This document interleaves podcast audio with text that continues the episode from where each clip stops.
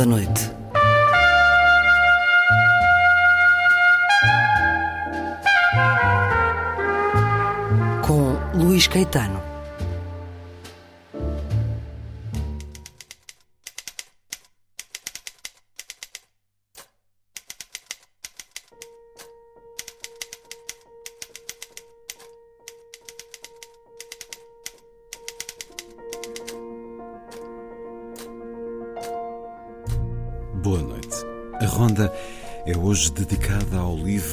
Será o Cozinheiro Boa Pessoa? do espanhol Javier Marias, que nos deixou no último 11 de setembro. O livro editado pela Relógio d'Água, com a tradução de Miguel Serras Pereira e dá-nos 95 crónicas escritas por Javier Marias entre 2019 e 2021. É um olhar à nossa sociedade e aos seus esplendores e misérias e aos perigos que a ameaçam e que assumem diferentes formas. As crónicas de Javier Marias e música ao longo da próxima hora. Vai ser assim a ronda.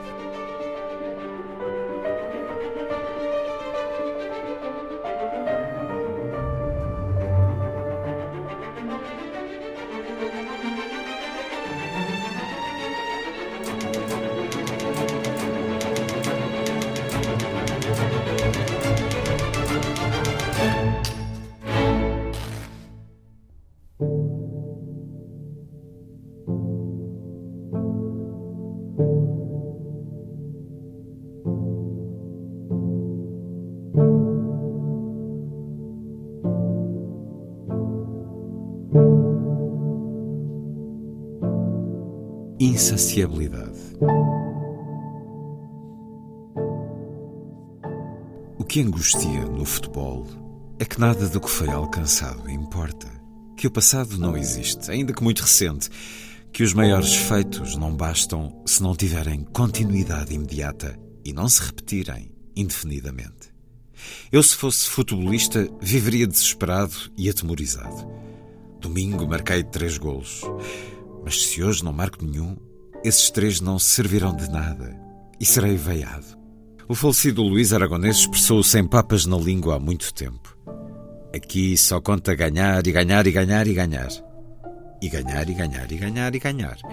E assim até ao infinito. Uma aterradora tarefa de Sísifo, cujo mito não sei já se muita gente conhece. O que não era de esperar, no entanto, é aquilo a que poderia chamar-se a futebolização do mundo em todos os domínios.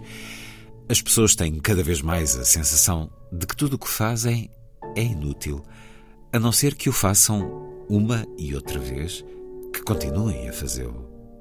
Se alguém presta um favor, por exemplo, rara é a vez em que acontece o mesmo que antes.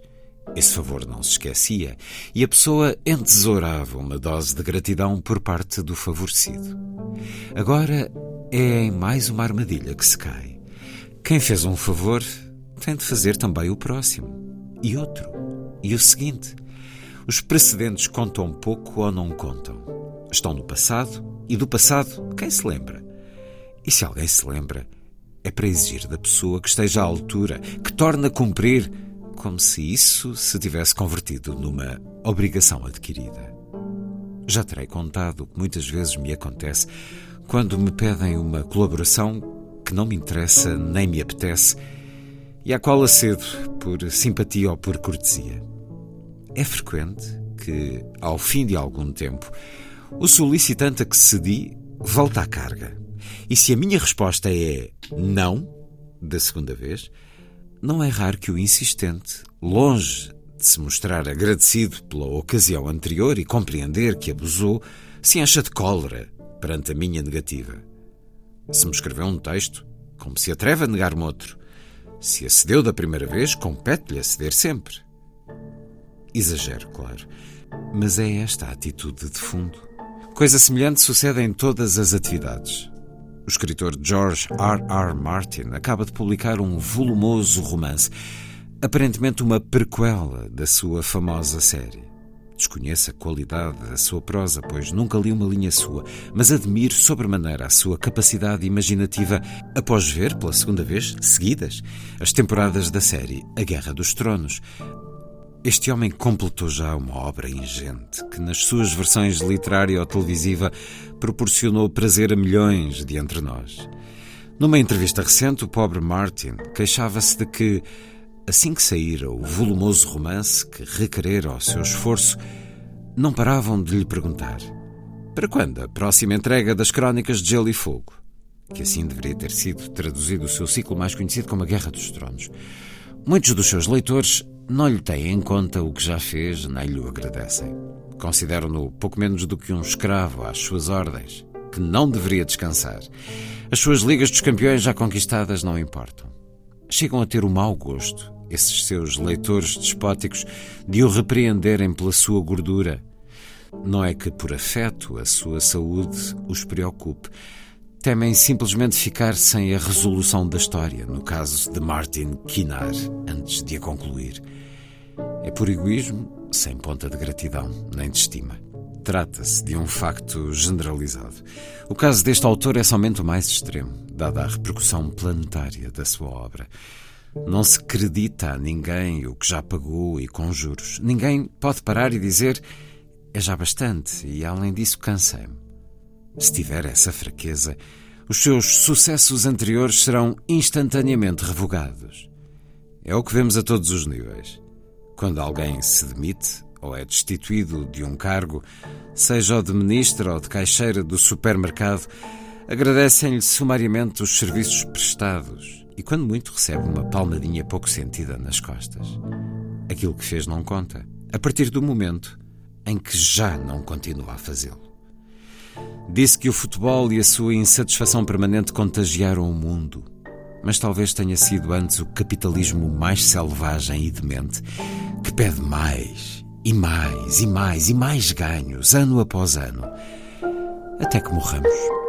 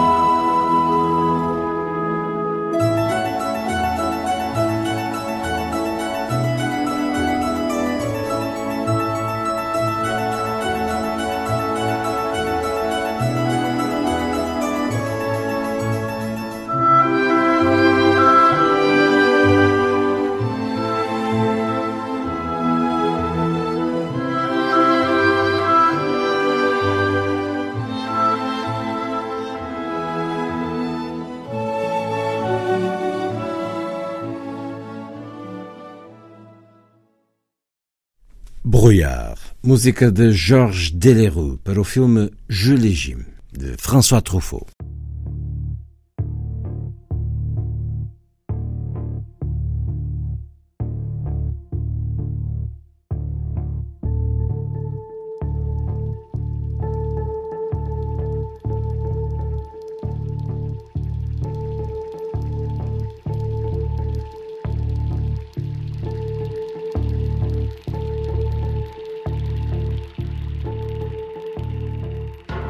Cruzada contra a imaginação.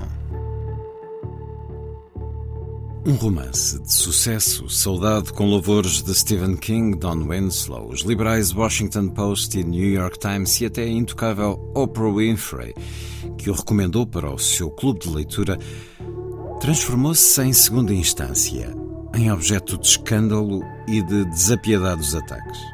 Por um lado, há a qualidade, excelente segundo os mencionados, péssima, segundo os detratores. Como não li, nem penso, nada posso opinar a tal respeito. O preocupante é que, por outro lado, as invectivas põem a tónica no seguinte: a autora Janine Cummins é branca, foi criada em Maryland e mora em Nova York, e o seu American Dirt relata as vicissitudes de uma mãe e do seu filho mexicanos que, perseguidos por narcotraficantes, se veem obrigados a atravessar a fronteira norte para salvar a pele com os padecimentos imagináveis. A escritora Miriam Gerber sentenciou: é um livro Frankenstein, um espetáculo torpe e distorcido, e enquanto alguns críticos brancos o comparam a Steinbeck, creio ser mais apropriado fazê-lo com Vanilla Ice. Lee Steinbeck, mas não tinha notícia desse outro escritor chamado Gelado de Baunilha, por isso de novo me abstenho. A acusação mais grave é a de apropriação cultural. Essa enorme necessidade contemporânea que, contudo, bom, como todas, abre caminho derrompante. A prova disso, e o mais alarmante, é que há romancistas e artistas que interiorizam os argumentos daqueles que, na realidade, só querem impedir-lhes a criação livre. A própria Cummins, depois da controvérsia, declarou Durante cinco anos resisti a escrever esta história porque não sou migrante, não sou mexicana e não sabia se tinha o direito de a escrever. Estou tentada a dizer que merece as descomposturas por pusilânime. Desde quando um escritor se pergunta se tem direito a exercer a imaginação por causas como as enumeradas por Cummins, exatamente as mesmas que desencadearam as iras de autores e jornalistas de origem latino-americana instalados nos Estados Unidos. Alguns acrescentaram um reparo tão incomprovável como peregrino. Esta história contá-la-ia melhor um latino que conhecesse a experiência. Pode ser, depende. Mas quem a escreveu foi a Branca de Maryland. E não me atrevo a dizer a quem ocorreu, porque a sinopse soa idêntica à de centenas de romances, filmes e séries. Desde quando se exige que um trabalho de ficção seja feito somente por aqueles que coincidem na sua biografia com os personagens e a peripécia narrada. É óbvio que desde há pouco, mas a imposição, se se alargar, pode acabar com a literatura imaginativa. O que por certo se vai já tentando continuamente, como se por fim se tratasse de obedecer a Platão com a sua proposta de expulsar os poetas. A levar-se esta nociva geneira da apropriação ao extremo, nem Tolstói, nem Flaubert, nem Clarín deveriam ter ousado escrever Ana Karenina, Madame Bovary e La Regenta, porque nenhum foi mulher.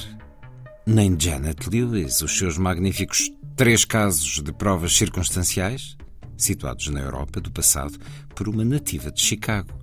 Shakespeare intrometeu-se em Verona com Romeu e Julieta, na Dinamarca com Hamlet e não viveu a época do seu Júlio César. Emílio Salgari, que era de facto de Verona, e deleitou gerações de adolescentes com os seus 85 romances, só fez na vida uma travessia marítima no Adriático. Como se atreveu a fazer os piratas da Malásia, os tigres de Montparnasse, o corsário negro, os pescadores de baleias, etc. O muito ladrão e ímpio. Castigo também para Agatha Christie, que inventou Poirot sem ser belga, nem homem, como seu protagonista. É tudo tão ridículo que dá vergonha ter de se lhe fazer frente. Mas temo que o episódio seja mais um da cruzada contra a imaginação posta em marcha, que o é sobretudo contra a liberdade dos criadores. Desde há anos, a crítica elogia sem corar a autoficção, as histórias verdadeiras, os textos confessionais dedicados a relatar os abusos e penalidades que, pelos vistos, sofreram 70% dos atuais autores. Tudo isso em detrimento das obras de ficção que começam a considerar-se frívolas. Que me está a contar, parecem reprovar-lhes, se você não viveu isso, se não é negro, nem árabe, se não é mulher ou não é homem, se não é transexual nem lésbica. Como se só cada raça, sexo ou nacional estivessem autorizados a retratar-se. É a condenação da imaginação, da ficção. É o velho impulso repressor e reacionário de controlar e limitar os artistas, ou diretamente de os proibir. Só o disfarce é novo. Pode já ir entoando o mea-culpa Pérez Reverte, aqui e agora, que tirou da manga a la triste sem ter vivido no século XVIII nem ter combatido na Flandres. E com ele, quantos soltam enredos de vikings, visigodos, romanos e variadas rainhas medievais. Não se estarão a casa a apropriar de territórios alheios e, o que é pior, do passado inteiro?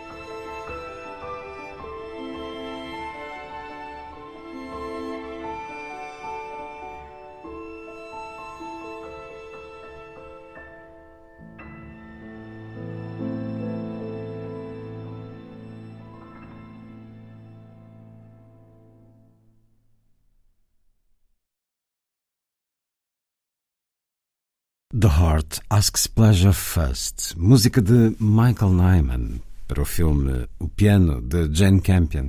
Esta leitura é do violoncelista francês Gauthier Capuçon com o seu conterrâneo pianista Jérôme Ducrot.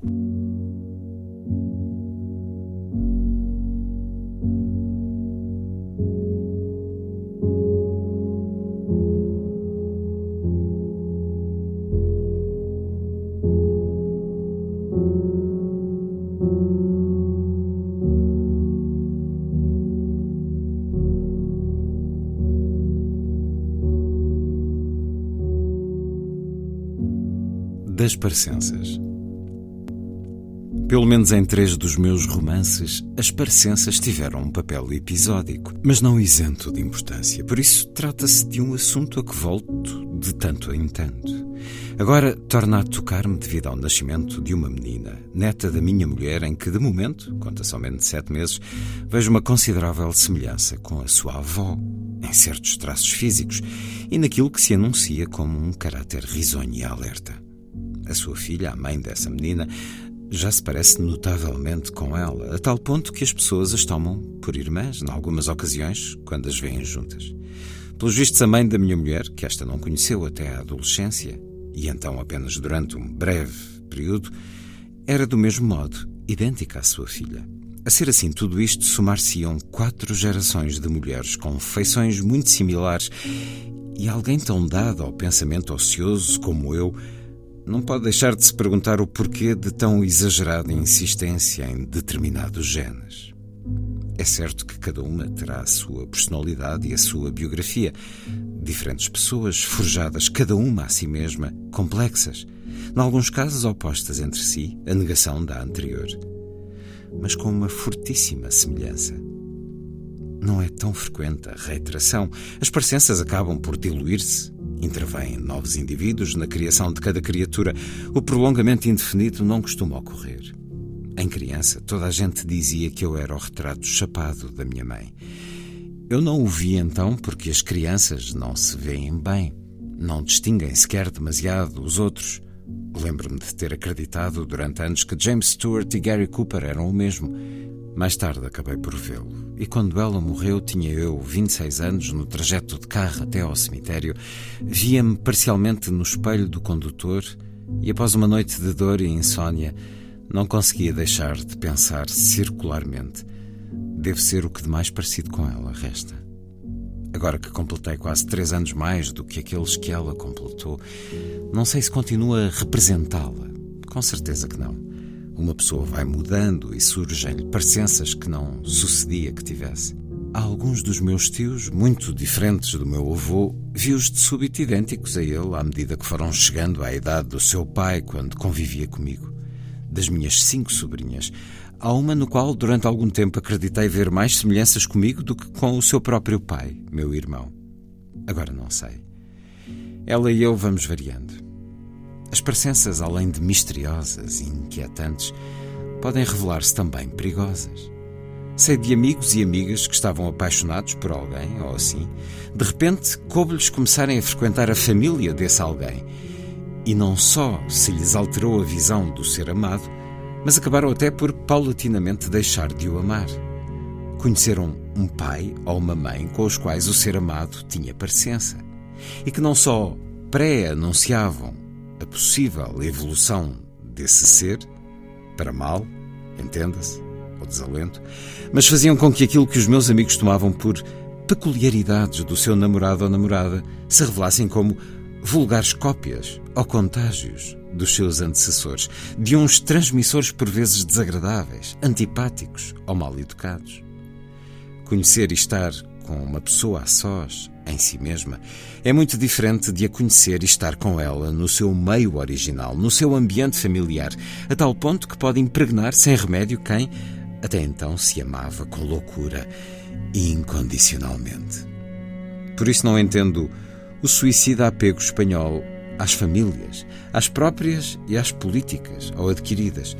Cada novo membro costuma ser engolido por elas sem a menor consideração e os aterrados cônjuges ou pares opõem-se pouco, deixam-se absorver e fagocitar, quer lhes agrada ou não o terreno onde aterram. No que me diz respeito, consciente desse perigo, impus o menos possível a minha família, para não ser eu vítima desse injusto repúdio contra o qual não se pode lutar. Se alguém que gosta de nós nos vê subitamente como reflexo ou prolongamento de outro alguém mais velho que lhe dá nervos ou lhe cai pessimamente, se vislumbra o nosso rosto futuro num rosto envelhecido e por vezes amargo ou talvez embutado, numas feições que lhe repugnam ou causam decepção, não é difícil que, desgostado, se afaste da nossa companhia. Pode suceder o contrário, claro está. Pais ou mães tão encantadores, compreensivos e inteligentes e de físico tão agradável nas suas diversas idades que nos convidem a ficarmos ao lado do seu filho ou da sua filha ante a provável promessa de uma admirável evolução. Mas pelo simples não, eu seria partidário de suprimir todo o contacto com as famílias sobrevindas. Não vai acontecer que, por sua culpa, o nosso amado ou a nossa amada se nos tornem insuportáveis e os percamos.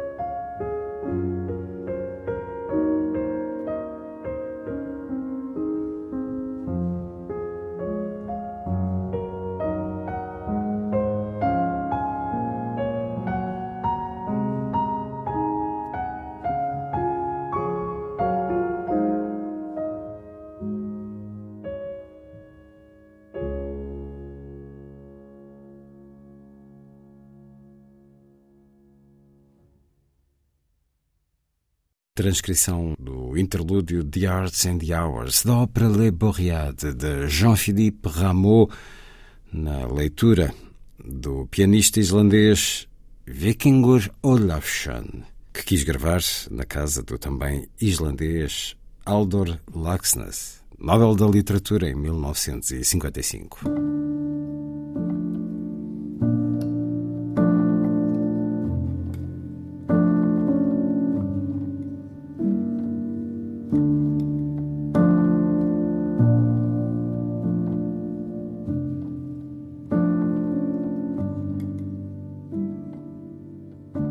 Será o cozinheiro boa pessoa? É frequente dizer-se, uma velha superstição, que os artistas têm um lado obscuro e pintam-nos como seres bastante desagradáveis ou pesadíssimos, atormentados, iracundos, histéricos, presumidos, despóticos, abusivos. Costuma atribuir-se-lhes uma vaidade excessiva que por vezes os leva a quererem-se acima das leis e das restantes pessoas e permitirem-se atitudes e ações que seriam reprovadas em qualquer outro. Eu creio que os artistas não se diferenciam muito dos restantes, dos funcionários, dos sapateiros e dos relojoeiros, dos professores, dos juízes e dos médicos. O problema é que há sobre eles um foco e uma lupa. Estudam-se hoje as suas trajetórias de maneira exaustiva, geralmente em busca de aspectos e episódios escandalosos, condenáveis e feios. E quando se raspa, Descobre-se, é evidente, porque não houve mulher nem homem que tenham passado pelo mundo sem mancha, sem incorrerem em alguma indignidade ou baixeza ao longo dos seus dias. Tanto o escritor como o sapateiro, o pintor como o relojoeiro, o juiz como o músico. A questão é que ninguém se dedica a indagar a vida de um juiz ou de um relojoeiro. Durante séculos, os artistas eram na realidade artesãos, quando não menestréis, e até os seus nomes eram desconhecidos, para nada dizer dos seus atos perguntarmos-nos, como hoje se passa, se devemos continuar a admirar a sua arte quando sabemos que alguns foram tudo menos exemplares, é tão ridículo como interrogarmos-nos se podemos visitar catedrais ou palácios, ignorando se foram boas pessoas os que os projetaram e construíram. Ou se nos é lícito contemplar um fresco sem fazermos a mínima ideia de se quem o executou foi um rufião ou um cidadão probo. Tampouco averiguamos as virtudes ou vícios do artífice das nossas roupas ou do nosso calçado, nem do chefe que preparou os pratos do restaurante. Comemo-los sem mais, nada nos importante saber se o cozinheiro trata bem a sua mulher ou é bom pai. Em compensação, com os artistas, cada qual é bem dono de reagir como lhe pareça perante o que sabe. Hoje há quem tenha decidido não tornar a ver filmes de Woody Allen devido às suspeitas que pesam sobre ele, nunca provadas. Há emissoras que desterraram da sua programação qualquer canção de Michael Jackson e admiradores que destruíram os seus discos. Kevin Spacey ainda não foi declarado culpado por qualquer júri, mas faz já tempo que o expulsaram e vetaram nos ecrãs. Cada um é livre de ver e ouvir o que quiser, seja por que motivos for. Já contei noutras ocasiões que a minha avó, Lola, muito católica, se recusava a ver fosse o que fosse de Chaplin, porque este se divorciara muitas vezes. Respeito tais decisões, naturalmente, mas entendo-as mal. Uma coisa é a pessoa e outra a obra, que não está forçosamente tingida pelas piores paixões daquela. Tenho uma lista mental de indivíduos aos quais nunca apertaria a mão, pelo que sei deles, pelo que disseram ou fizeram. Se ele estivesse vivo, não cumprimentaria Michael Jackson, talvez, mas não me privo de escutar as suas magníficas canções. Não me abstenho de ver o pianista ou a semente do diabo de Polanski, isso apesar da sua condenação no tribunal. Afastar-me-ia do antissemita Celine num hipotético além que nos juntasse a todos mas isso não me obriga a manter fechado o seu viagem ao fim da noite. Que Heidegger tenha tido tentações nazis seria para mim incômodo se tivesse de tratar com ele, mas nem por isso vou perder o que ele expôs em Ser e Tempo. Mas enfim, fique cada qual com as suas manias e as suas escolhas. O que não é admissível é que se tente apagar da face da terra, que se trate de impedir que outros escolham a obra dos que são ou foram maus cidadãos. Há de chegar um dia em que a Amazon se envergonhará de ter sequestrado A Rainy Day in New York, o último filme de Woody Allen, de lhe ter imposto a brutal censura da inexistência. Não pelo seu conteúdo, mas pela sua autoria. E haverá os que se envergonhem de terem proibido Spacey e Jackson sem verdito. Talvez seja preciso esperar que passe tanto tempo a seguir a eles, como nos casos de Baretti, Caravaggio, Contreras e Marlowe. Esta época tão virtuosa, ver-se-á então receio como uma grande vaga de intransigência e precipitada injustiça.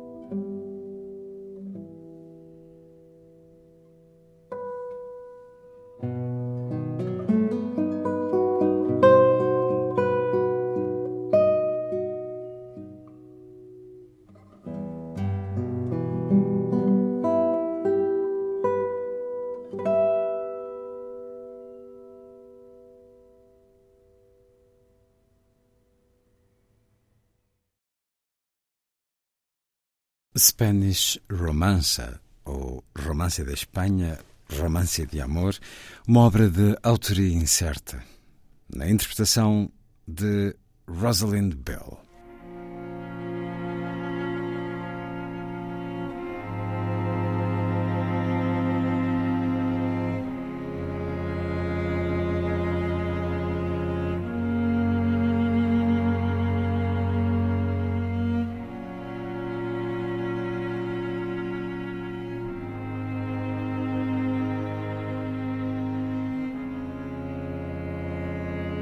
As pulsações dessa mente.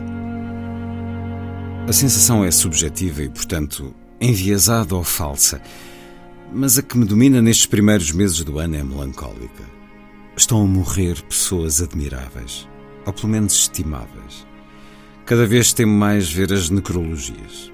De facto, não gosto que desapareça ninguém, por assim dizer, da minha época, o que significa somente que eram indivíduos que aqui estavam desde que guardo memória ou desde a minha juventude. Até aqueles que me caíam mal, lamento que deixem de estar no mundo, acostumado. Não o lamento se se trata de ditadores que fizeram sofrer demasiados, ou de assassinos sem escrúpulos, ou de seres venenosos e daninhos. Mas se se esfumam aqueles que me provocaram prazer, ou iluminações, ou emoção, ou me ajudaram a pensar, ou me divertiram, a desolação impõe-se-me e sei que me vai faltar a sua companhia. E que alguns tenham gozado de muito longa vida não é senão um muito leve consolo expresso neste simples pensamento. Sim, podia ter sido pior. No entanto, não deixa de ser um desastre. Recentemente sucedeu-me com George Steiner e com Kirk Douglas, que alcançaram respectivamente 90 e 103 anos. O primeiro, Steiner, deixa as suas brilhantes ideias e reflexões para sempre. E o segundo, Douglas, as suas vibrantes interpretações. Claro que para sempre é uma expressão cada vez mais absurda, tendo em conta a celeridade com que hoje se suprimem os factos e as recordações. Em numerosas ocasiões disse que a posteridade pertence ao passado. É um conceito antiquado, desprovido de sentido, num tempo que devora as marcas dos que já não estão presentes para as renovar. A terra não foi nunca tanto dos vivos, assambarcadores e egoístas. Reclamam para si todo o espaço, não consentem que os defuntos lhes tirem um ápice de protagonismo, salvo na hora de comemorar um centenário e coisas assim, porque estas se prestam ao seu destaque. Aqui exibem tudo o que sabem de Galdós ou de quem cai. A George Steiner escrevia em 1979, deslumbrado pelo seu Depois de Babel, ensaio fundamental para qualquer escritor ou tradutor, e eu então ainda traduzia. Respondeu-me com cortesia e não quis incomodá-lo mais. Mais tarde, em 1987, parece-me, ouvi-lhe uma conferência num seminário de Cambridge, no qual também intervieram uns ainda jovens, McEwan e Ishiguro, P.D. James e Angela Carter. A sua exposição versou sobre os livros não escritos, ou perdidos, ou queimados. A minha recordação é por força tenue, mas Steiner afirmou que a escassa obra do alemão Georg Büchner, morto aos 23, permitia conjecturar que, a ter chegado aos 52 de Shakespeare, o teria superado. E que não era ocioso imaginar o que Büchner não escrevera, um dos prováveis cumes da literatura universal jazia no reino do inexistente, do malogrado, num território fantasma a que me referi por vezes como As Negras Costas do Tempo, adaptação de uma citação de Shakespeare. Também falou da primeira versão de Os Sete Pilares da Sabedoria, de T. Lawrence, Lawrence da Arábia, que este pousou na prateleira de uma cabine telefónica da estação de Paddington e esqueceu depois de feita a sua chamada o tipo de coisa que nos sucedeu a todos, ainda que com objetos não tão insubstituíveis. Quando se deu conta e voltou atrás, não havia rasto do exemplar único. E os pouquíssimos que o tinham lido asseguravam que era muito, muito superior ao que teve de reescrever e conhecemos. O extraordinário daquela conferência é que Steiner que dissertava sobre o nunca escrito e o nunca legível, sobre o que não pode fazer parte da nossa herança, seja de que maneira for, nos manteve aos ouvintes numa espécie de transe durante uma hora. o que contava e como o fazia, as suas digressões e especulações eram tão apaixonantes que tive a sensação de estar a assistir a uma revelação sobre o caráter profundo da literatura e da escrita, e, portanto, também da leitura. Essa atividade que não poucos desdenham hoje e que é a que nos faz pela metade inteligentes e não de todo primitivos, e que, como já disse Quevedo, parafraseio e não cito, nos oferece invejáveis conversas com os mortos e com os distantes ou inacessíveis, e aprender com eles e passar silenciosos momentos na sua companhia. Steiner viveu muitos anos e utilizou-os sem desperdício. E podemos continuar a conversar com ele indefinidamente. É uma sorte incomparável. Fez um livro precisamente sobre os que não escreveu por falta de tempo ou de forças ou de atrevimento. Mas o que sim nos chegou é muito mais amplo, não devemos queixar-nos nesse aspecto. Tanto dá, todavia, que a sua mente já não esteja aqui e tenha parado definitivamente. Alguns vivemos-lo como uma desgraça e um abandono. Para nós, o mundo ficou um pouco mutilado Embora a maioria da população não saiba nem vá saber de Steiner e não a preocupem as pulsações dessa mente, e nunca as vá aproveitar. As minhas desculpas pelo tom crepuscular desta coluna, mas que querem nestas circunstâncias?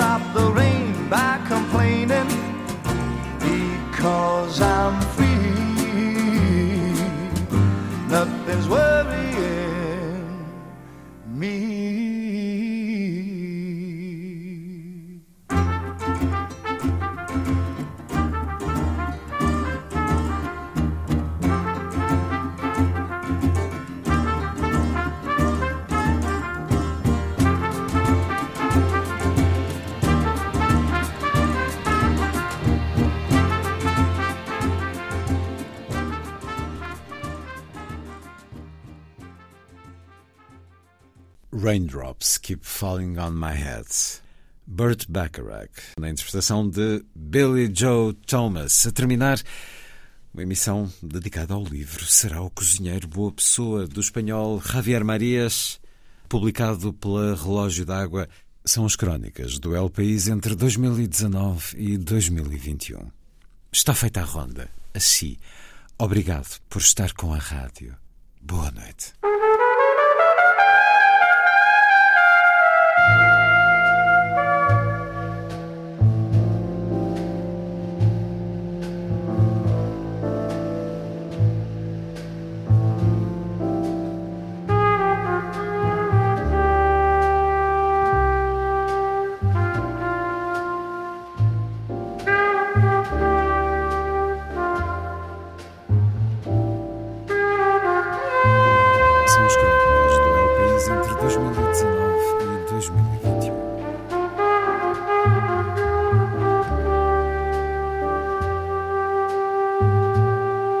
Ronda da Noite.